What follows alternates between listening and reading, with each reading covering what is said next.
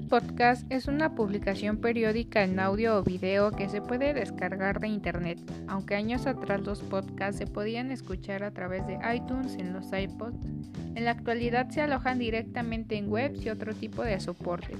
Un podcast es un blog que se emite con mayor o menor regularidad en forma de audio.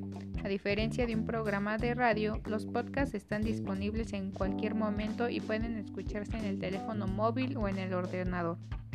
El podcast es un archivo multimedia distribuido en servicios digitales asociado generalmente con la profesión del periodismo o comunicación, pero por su valor su uso ha trascendido a otras áreas como la educación. El docente que busca crear experiencias de aprendizaje dinámicas puede utilizar herramientas web gratuitas como el podcast para incentivar a sus estudiantes a experimentar con diversos formatos.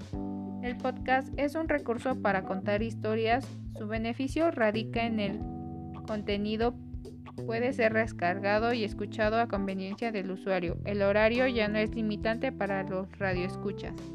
Esta modalidad se asemeja a la educación asincrónica, en la cual el estudiante puede cumplir con su proceso de aprendizaje a su propio ritmo, tomar la lección la cantidad de veces que sea necesario y en el lugar que desee. Ahora que tenemos claro que es un podcast y cómo crearlo, podemos generar ideas para incluirlo en el proceso de enseñanza-aprendizaje.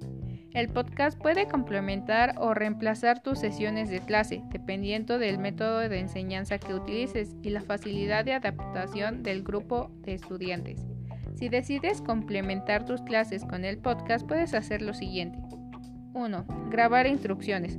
Se utiliza el podcast como recurso para dar instrucciones de actividades o tareas. El objetivo es que el audio tenga claridad suficiente para que el estudiante no tenga consultas futuras. 2. Lecciones cortas.